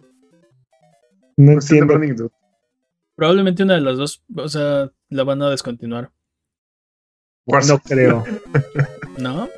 O, o- o sea, a menos de que me digas, vamos a cambiar el componente de de Battle Royale de Call of Duty Mobile, que no creo que eso sea lo que tengan pensado. Yo creo que quieren sacar una versión independiente de Call of Duty, Warzone en móviles. Pero bueno, no sé. Ok, pues quién sabe. Y bueno, cualquier oportunidad para hablar de For Honor será tomada por los miembros de este podcast. Y es que For Honor recibirá crossplay este 17 de marzo, señores. Significa que puedo jugar desde mi computadora contigo en el Play, donde sí compré toda la edición, este, la más cara, estúpida y estúpidamente. Sí, sí, a partir del 17 de marzo, las, los pools de matchmaking se van a unir. Oye, oye, oye, espera, espera. Pero esto también significa que puedo hacer este cross save. O sea, ya puedo usar mis con él. No lo sabes. No mencionaron nada con respecto a cross save todavía. Pero a partir del 17 de marzo va el- eh, esta, este, este crossplay va a llegar en dos etapas. La primera etapa va a ser unir todos los pools de, de multijugador. Esto va a reducir la cantidad de tiempos de espera y va a aumentar la, la cantidad de De jugadores. en, en todos los servidores, o sea, para, para todos los jugadores. Sí. La segunda etapa que va a llegar después va a ser la que te va a permitir armar equipos con jugadores de diferentes plataformas. Alguien de PC, alguien de Xbox, alguien de PlayStation, van a poder formar parte de un, sol- de un mismo equipo o de, una- de un mismo party. Por ahora nada más es posible jugar contra jugadores de otras consolas. Ok. Ok, interesante. Y finalmente, Gamescom se une a, To- a Tokyo Game Show y también será un evento en vivo este año. Cuando decimos ¿Dónde que he escuchado eso antes? Cuando Ujú. decimos que se unen, nos referimos a que, que piensa ser en vivo, no que se unen, literalmente. Sí, sí, o sea, Sí, bueno, no, le, no, le- sí. le copia, la- le copia la idea, le siguen los pasos. Eh, Exacto, creo que fue, creo que fue bastante obvio que se No une esa, se une a la. No lo sé. No Ok, lo sé. ok, tenemos creo. que ser. Nada más, nada más es por claridad, para que no sea una pataña, pues. Sí. Pero, pero, Me- me ¿dónde he escuchado trabajo. yo eso antes? No sé, me suena a que ¿A 2020? ¿Te suena 2023? me suena a 2021. No sé, 2022, ajá. 2023. 2023 Ya. es este año. El del Sí, mundial. 2022 tienes toda la razón. El mundial. El mundial es en 2022, ¿no? No, 2023. Ya no sé. 2020, 2020 es 2021. Ya no sé. 2020, 2021 ¡Tiempo! ¡Tiempo! Muy buen tiempo. Creo que ahora sí es PB Dude. Eh, vámonos a la siguiente sección. Ah, pero no, no es PB porque te brincaste la 1. Eh, Solo la, solo la di en otra, en otra sección del podcast. Hice trampa. ah, sí, yo Empezó empezó esa, sec- esa sección en mi casa, entonces sí cuenta mi ron. Empezó un juego salvado, no, no cuenta, Sí, no es válido. exacto. Ah, vámonos a lo que sigue. Tenemos nuevas fechas para ustedes. Ya les mencionamos que Forspoken eh, para PlayStation 5 y, y PC se retrasa al 11 de octubre del 2022. No, llévame a mí. Dead Space Remake dio señales de vida. Eh, va a salir a principios del 2023. El beta de Overwatch 2, eh, al cual pueden intentar, es un beta cerrado, pueden intentar eh, obtener un lugar, va a ser el próximo mes. ¿Qué cosa sigue viva? Este, sí, die. No, aquí sí, este, no le tengo cero fe y esperanza a este juego. dude. O sea, la- después de la forma en la que Activision mató Overwatch 1 intencionalmente, aparte, sí, dude. Y de la manera, o sea, se disparó. se disparó horrible en el pie, dude, así. Sí. Deja todo el pie, se disparó en un foro femoral y se está desangrando. No, no espero ni a llevarlo atrás del granero, dude, así. Sa- ¿Sabes qué? Algo salió mal con sus planes con respecto a Overwatch 2. O sea, porque me tengo la impresión de que Overwatch 2 iba- debió haber salido Hace como tres hace años. un año, ¿no? O sea, mínimo un año, año y medio, ¿no? O sea, Pero- no- pero veo otros juegos como, o sea, eh, lo hemos hablado también aquí, ¿no? Creo que fue un grave error matar Overwatch, porque tenían el, el monopolio de los hero shooters, el, Tenían el hype, dude. la liga de esports, tenía, estaba ya todo hecho. ¿Por qué, des- por qué en vez de apoyar este proyecto y seguirle, mm, o sea, seguirlo manteniendo, por qué lo matas por una secuela que, que no sabes si va a salir bien o mal? Por avaricia. Hicieron el, Avaricia. el anti-Among Us, ¿no? Este, Among Us canceló la parte 2 porque pegó la 1. Estos dijo, ah, Sí. pegó el 1, ¿no? Rápido, mátalo y haz el 2. O sea, no. Sobre todo en un juego que es como que es un servicio. No Querían- es un mal querían- movimiento. Y aparte, por poner énfasis en el, en la parte de. De, de historia y de PvE, ¿no? O sea, Overwatch era aparte nadie se lo pidió, ¿no? Pero también anunciaron que el PvE ya se va, ¿no? O sea, No, no, lo anunciaron que van a ser separados los betas. Entonces, ahorita va a ser el beta del, del multijugador. ok. Pero, ve, o sea, no, no tiene sentido nada de lo que están haciendo. O sea, mataron Overwatch y al matar Overwatch, mataron Overwatch 2 instantáneamente, porque ¿quién les va a tener fe ahora, no? ¿O ¿Quién le va a tener fe al futuro de este juego? Du- dudo que recuperen el, el- el hype y el nivel de, de expectativa que tenían en, en el auge de Overwatch. Pero vamos a ver. A lo mejor está buenísimo y, No, Super pero Valorant. y todos No, pero tú- pero esto es, esto es más Overwatch. O sea, te digo, ¿quién se va a sumar a. ¿Quién se va a sumar a la misma experiencia cuando ya viste cómo la mató de una forma horrible? Sí, entiendo eso. No, no sé, no. Sí. Está muy difícil. Es una, es una batalla colina arriba que no creo que Activision esté dispuesto a, a hacer lo que se requiere para, para superar la parte. Sí. Este, Gotham Knights va a salir el 25 de octubre del 2022. Y Advance Wars 1 y 2 Reboot Camp es retrasado indefini- indefin- ¿cómo se dice? In- Indefini- indefinidamente. indefinidamente eh, debido a las eh, cito, situaciones globales actuales.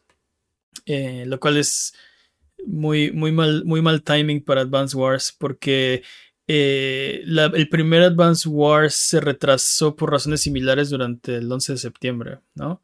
Dude. Y esta vez, ahora pues también, o sea, digo, O sea, así como, así como Horizon tiene la maldición de, De salir con Gotis. de salir al lado del Sí. Goti, sí. este Advance Wars, ya sabemos cuál es la maldición. Esperemos que Esperemos que Nintendo no vuelva a anunciar un Advance Wars Pues en sí. mucho, Es, mucho tiempo. es el problema cuando haces un juego bélico, ¿no? Este, no, Sí, claro. no, sí- no, o sea, sí, este, la, ¿Qué? no sé, aquí estoy, estoy buscando mis palabras, solo quiero decir que no siempre es buena idea, ¿no? Este, pero bueno. tiempo. Es eh, disponibles esta semana recomendaciones de Buget. ¿Qué tenemos, Jimmy? Assassin's Creed Valhalla, Dawn of Ragnarok para PlayStation 5, Xbox Series X, S, PC, PlayStation 4 y Xbox One. Oh, ok. ¿Y qué más? Pues yo sigo sorprendido con la cantidad de dinero que ese juego le ha generado a Ubisoft. Dude, yo sigo sorprendido con la cantidad de dinero que todos los Assassin's Creed le generan a Ubisoft. Y cómo no cambia la fórmula. O sea, no me es gusta. que, ¿por qué? O sea, si, si no está roto, ¿para qué romperlo, no? O sea, Creo que es arreglarlo la, como va la frase, pero sí. eh, bueno, sí. Sí, también para sí, no está roto para que lo rompes. También es válido. Sí, pero sí, eh, entiendo la sorpresa porque yo creo que sí hay algo ahí que se puede arreglar. No que esté necesariamente roto, pero, pero que no está funcionando bien. Eh, pero sí. Sí, sí, siento que le falta este. No diría ambición, pero sí le falta esta parte de. Se quedan cortos en el entregable. Es como de puedes ofrecerme todo esto y haces como el mínimo esfuerzo. Eh, Pero como dice Peps, o sea, si están generando tanto dinero, no tienen incentivo para cambiar nada. O sea, ellos dicen, está No, funcionando, esto está bien. Y, y aparte, la última vez que intentaron cambiar todo, este fue Unity y les fue muy mal. Entonces, hicieron nunca más. Sí, es posible. Eh, ¿Qué más? Nada más. ¿Qué más? Nada ¿Nada, más. más? Solo. Ragnarok? Oh, ok. Entonces es hora de frotar la lámpara maravillosa y subirnos a las alfombras voladoras para irnos a la tierra de los descuentos. Arbano, ¿qué nos tiene esta semana? Esta semana, para PlayStation, Blasphemous está en 6 dólares con 25 centavos y Prey está en 15 dólares. Ok, no, no tan buen En- precio, pero está bien. En Xbox, Metro 2033 Redux está en 50 pesos Estos y Crazy son los Taxi precios que me gustan, papá. y Crazy Taxi de Xbox 360 está en 34 pesos. Ahorita vengo. Para Switch, Mario Rabbids Kingdom Battle está en 220 pesos y Rayman Legends Definitive Edition está en 275 pesos. En. PC, Journey está en 78 pesos en Steam todos vale. Classic. Sí, sí, sí. y Clásico. Bully Scholarship Edition está en 53 pesos también en Steam. Otro classic. Y finalmente, si ninguno de estos precios les parece, Cities Skylines está gratis en la Epic Game Store, así es que aprovechen. Uy. ¿Cuál de estos es tu recomendación de la semana? Si pudieras comprar solo uno de estos juegos, pero extrañamente tienes todas las consolas. Qué interesante problema. Este, dude, no sé, me, me siento muy tentado a darle una oportunidad a Blasphemous. Blasphemous. Está bueno. Metroidvania for the win. Ok. Eh, ¿Algo más? Tiempo. Ah, no, digo. Vamos Vámonos de regreso. regreso. Recuerda que esto también. es Sonido Boom, el podcast de videojuegos de Abuget que puedes escuchar en vivo todos los viernes en la noche en twitch.tv diagonal Abuget o todos los lunes en tu plataforma de podcast de confianza o en formato de video en YouTube. La- el link al canal de YouTube está en la descripción de este episodio. Eh, ya nos vamos, pero antes vámonos a la Rubalcova. La Rubalcova, me la acabo de inventar y estuvo bien. Así se puede No, llamar. no los, no lo sé. O la Rubalcade, ¿no? La Rubalcadia. ¿Robo Arcadia? La Rubalcueva. La Rubalcueva. Bueno, eh, hace muchas semanas, no, no sé cuántas, este, nos escribió Pablo, Pablo Rubalcaba y nos decía que deberíamos hacer una sección al final donde habláramos de eh, juegos retro, ¿no? Entonces eso hemos estado haciendo excepto la semana pasada porque me dieron ganas de hablar de Elden Ring. Eh, esta semana, ¿de qué vamos a hablar, Dutz? Mm, no lo sé, dude. Estábamos ahí mencionando algo sobre sobre el Steam Deck. Ok. Tampoco. Podríamos decir que es, es, es, es tangencialmente retro porque Uh, sí, súper retro, no podrías sabes, ¿eh? jugar juegos retro en tu Steam Deck. ¿Qué estábamos diciendo del Steam Deck? Vamos a hacerlo el No Steam Deck. intenta, no le intenta arreglar. Súper retro el tema.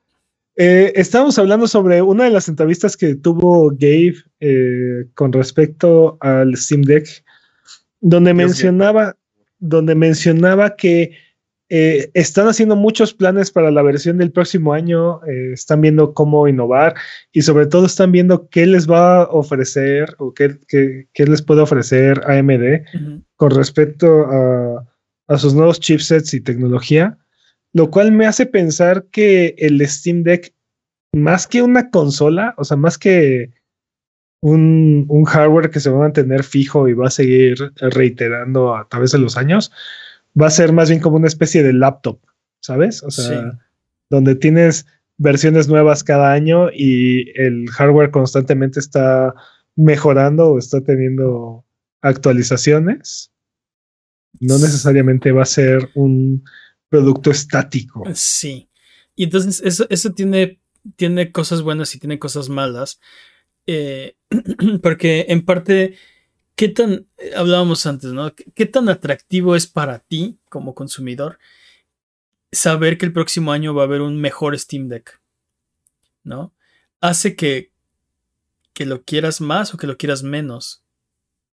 Y no y- sé. yo, o sea, la, la respuesta para a mí, a mí me, me, me, me gusta poder comprar un hardware y saber que va a estar bien los siguientes tantos años, ¿no? Saber que estoy seguro que A- Que- Al menos cinco. al, al menos, exacto, este, que, que va, que, que voy a tener, es una inversión eh, para mi hobby, ¿no? Voy a jugar videojuegos en esta máquina y estoy asegurado por los siguientes tantos años eh, que mis juegos van a, van a correr bien y van a, No, van a No estar círculos rojos. No círculos rojos de la muerte incluidos. Bueno, eso no, es- nunca está garantizado eso porque siempre puede, o sea, sobre todo si eres early adopter, como también me gusta hacer, eh, puede ser que te toque el círculo rojo de la muerte del PlayStation al revés o algo así, o, los, o el Joy-Con Drift, ¿no? No sabes.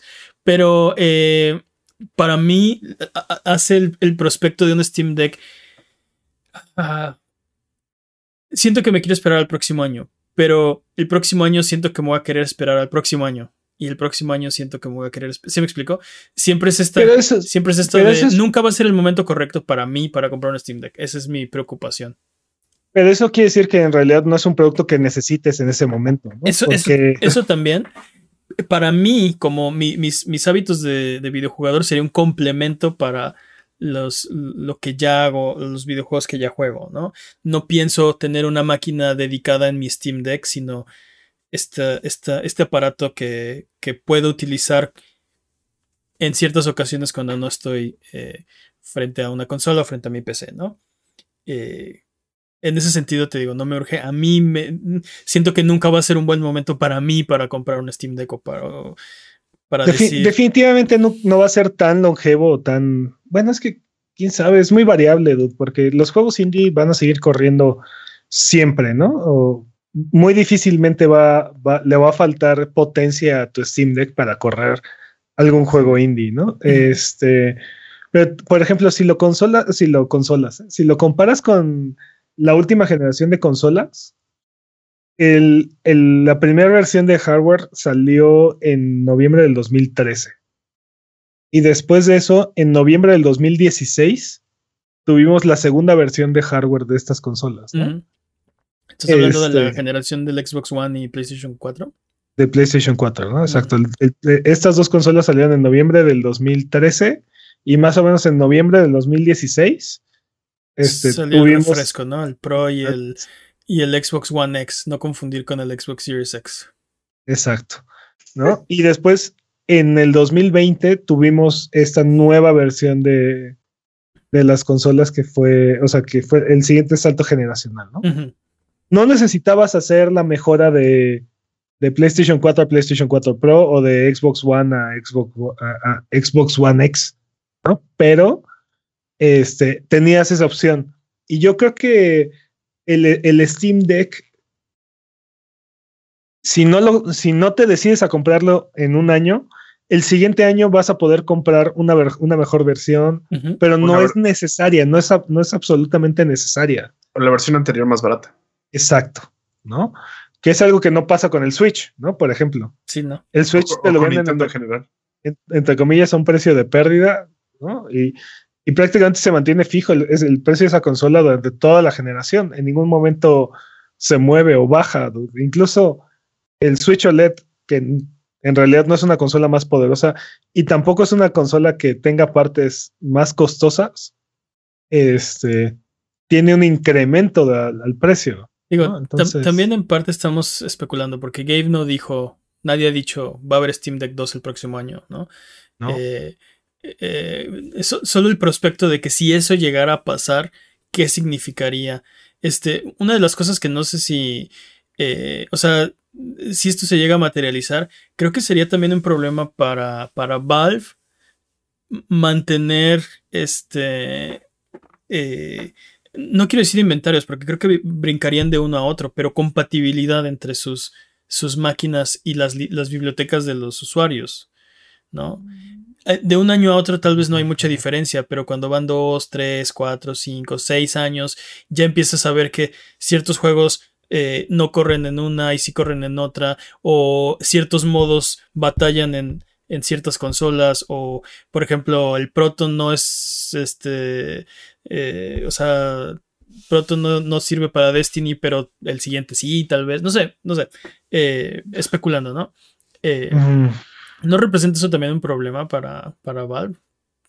Digo, definitivamente una de las ventajas que tienen las consolas es que en la cantidad de hardware es reducida, ¿no? Y eso facilita el desarrollo del software. Pero muchos de estos juegos, estamos hablando que son juegos de PC, son versiones de PC, entonces estos juegos ya están hechos para correr en diferentes versiones de, PC. De, hardware, ¿no?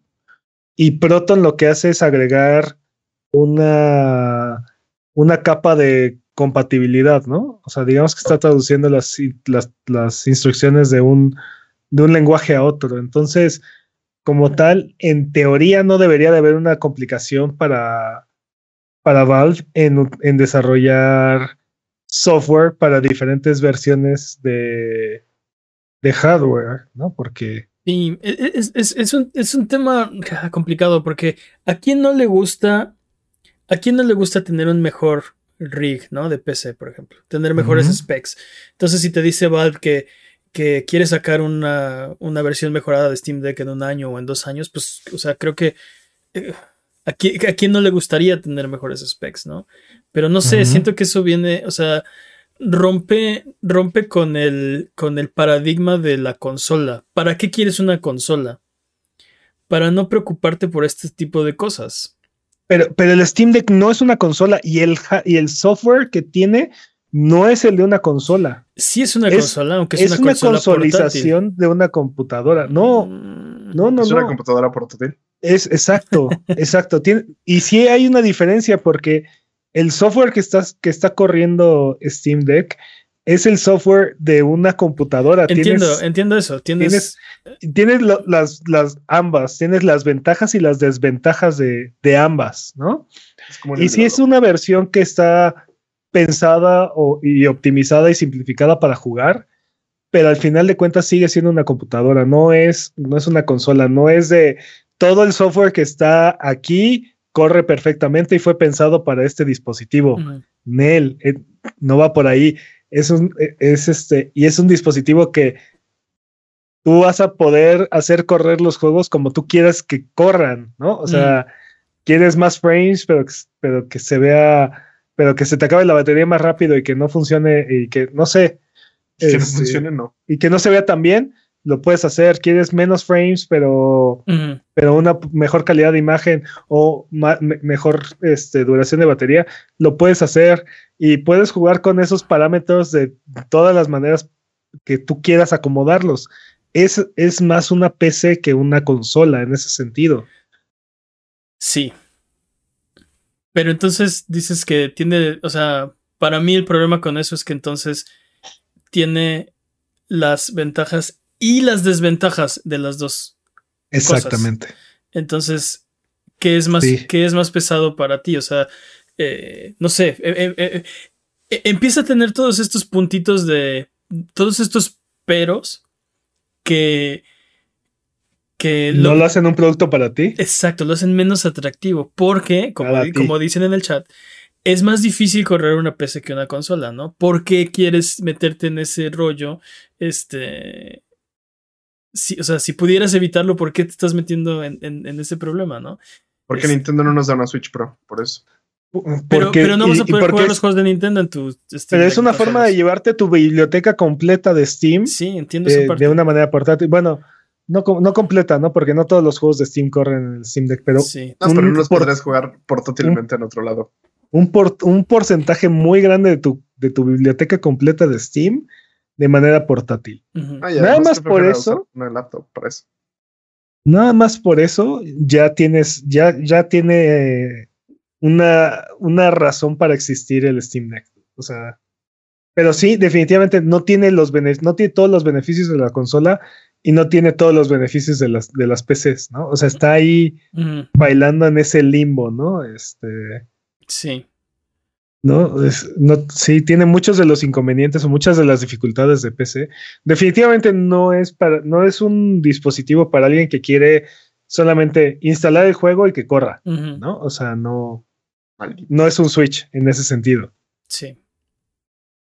Sí, y ese, ese, eh, creo, creo, que lo pusiste en muy, muy buenos términos, ¿no? De no veas esto como como una consola, velo como una PC portátil. Y entonces todo esto empieza a tener sentido. Ah, es que es una PC. O sea, estoy, estoy miniaturizando una PC con una pantalla y me la estoy llevando. Este, entonces ya cambia la expectativa, ¿no? Si estoy esperando que esto es una PC, eh, entonces tiene sentido que parte de las conveniencias que yo esperaba de una consola no están ahí porque no es una consola, ¿no?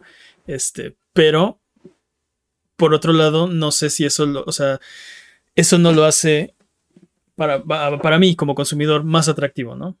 Definitivamente quisiera tener una y si tuviera la oportunidad, eh, si las vendieran en México, no sé, eh, definitivamente quisiera eh, poder tener una porque quien no quisiera.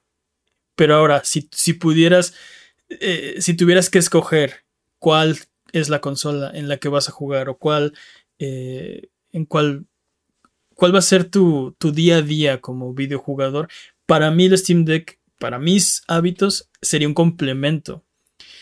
Que si no tengo, no creo que sufra demasiado porque tengo el Switch, porque tengo la PC, porque. Pero eso soy yo, esos son mis hábitos y lo que. las cosas que yo decido que, tengo para, para, jugar. Me imagino que, habrá jugadores que sí. Steam Deck tiene muchísimo sentido, ¿no? ¿Creen que Steam Deck sería un gran ah, dispositivo de entrada al mundo de los videojuegos? No, y tampoco creo que sea el mejor dispositivo, o sea, tampoco creo que sea el dispositivo primario de, de, algún... ¿Mande? De muchas personas. No, en general de, de, los videojugadores, ¿no? O sea, eh, creo que cualquiera debería preferir o buscar otro dispositivo, o sea, si, si tu intención es jugar en el ecosistema de Steam, creo que preferirías tener otro dispositivo donde jugar, donde usarlo y el Steam Deck como complemento más bien, ¿no? No. No, no lo sé. Fíjate que yo sí veo a una persona hipotética este, apostando por el Steam Deck diciendo, ok, este, no tengo tanto dinero para estar comprando este, una PC, para estar teniendo estas partes, no tengo dónde poner una computadora. Este, quiero jugar juegos de Steam, sé que conozco de Steam, sé vagamente que Steam tiene ofertas, que tiene esto me voy a comprar un Steam Deck. Voy a, voy a usar un Steam Deck y voy a meterme en este mundo de una manera rápida, sencilla para mí, o por lo que entiendo.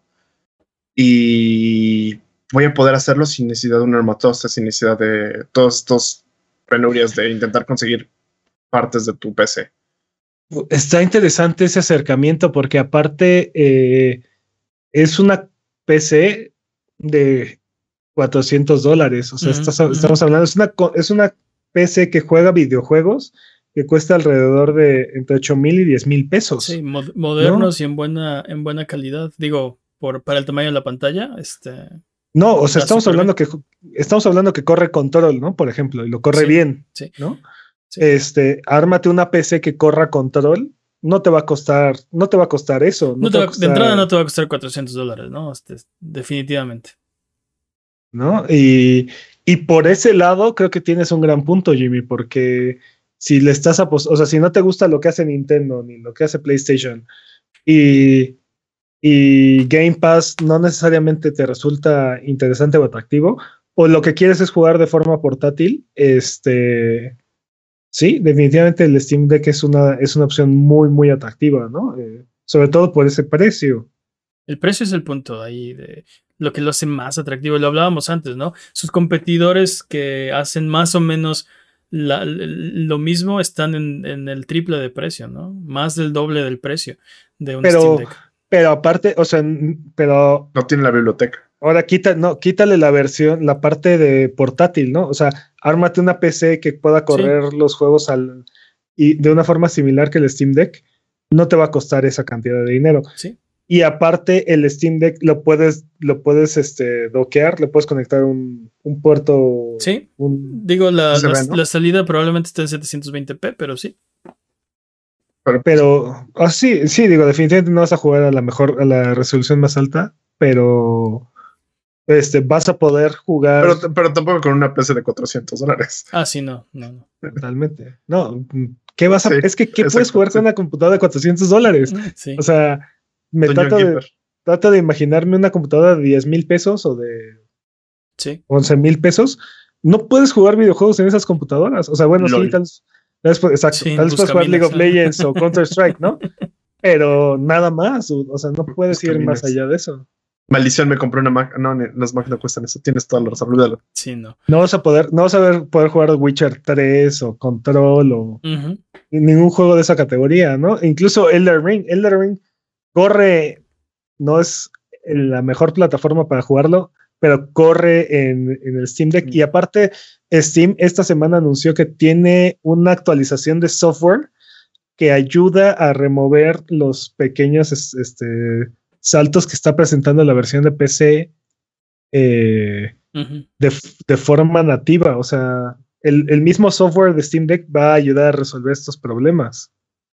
Lo cual es súper interesante, ¿no? O sea, Sí, sí, sí.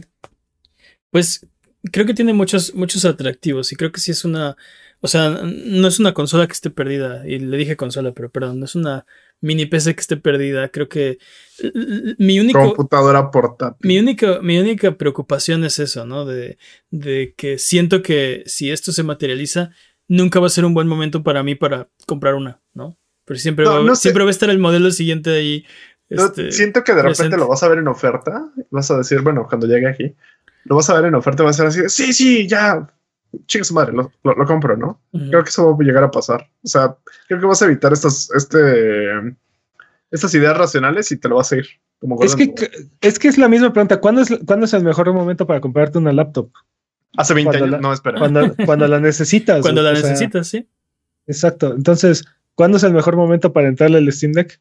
Cuando Pero lo lo neces- necesitas. Pero lo necesito ahora, inyectar en mis venas. Pues no lo venden, No. papá. pues vamos a ver qué pasa, ¿no? Este. promete, promete bastante. Nada más, sí, o sea, vamos a ver qué es lo que sucede con la evolución del hardware, ¿no? O sea, va, va a ir evolucionando cada año, se va a ir, se va a mantener medio estático, no sé. Bianualizado. o- También, también otra cosa que dijo Gabe que no, no esperaban y les sorprendió fue que la versión que más se ha vendido hasta ahorita es la versión más costosa. Pero creo que eso es por el mercado de los early adopters. No, no- no creo que vaya a ser la constante. Sí, Y también por el problema de envíos, este, chips, etcétera, etcétera. mm, Yo, yo creo que, yo creo que este, conforme más tiempo avance y más tiempo esté en venta, más, las versiones más económicas van a ser las más vendidas. Sí, cuando. Sí, es, es- es muy posible. Porque sabemos que la, la más costosa tiene ahí una- unas ventajas. Este. eh, técnicas. Porque la memoria interna es más grande. Este. Y esa no se puede cambiar, ¿no? Entonces. De- Bueno, dice Steam que, Que, que te Quieren- puedes morir que- si la cambias. que no, que no lo- que no recomienda que lo cambies, pero sí. combustión instantánea. Este, Sí, vamos a ver qué pasa. Yo estoy de acuerdo contigo y creo que, es, creo que eso siempre se ha probado, que la, la consola más barata siempre vende más. Es, es, es bastante lógico, ¿no? obvio. Sí. Pero bueno, eh, ya nos vamos. Vámonos con lo que, lo que queda. Eh, a Buget, muchas gracias por aguantarnos el día de hoy. Esto ha sido todo. Recuerden seguirnos en redes sociales. Estamos en Twitter, Twitch, YouTube e Instagram como Abuget. En Facebook estamos como abuget.com, en discord.io diagonal Abuget si quieren platicar en la semana de videojuegos. Nos ayudan mucho con sus likes, con sus comentarios, con su buena onda. Muchas gracias, Jimmy. Un placer, como siempre. Muchas gracias, Peps. Encantado. Muchas gracias al Chat Chat Buget que se desveló aquí con nosotros. Como todas las semanas, algo que quieran decir antes de terminar el episodio de esta ocasión. Platígalos para que saquen Steam Decks. Bye bye.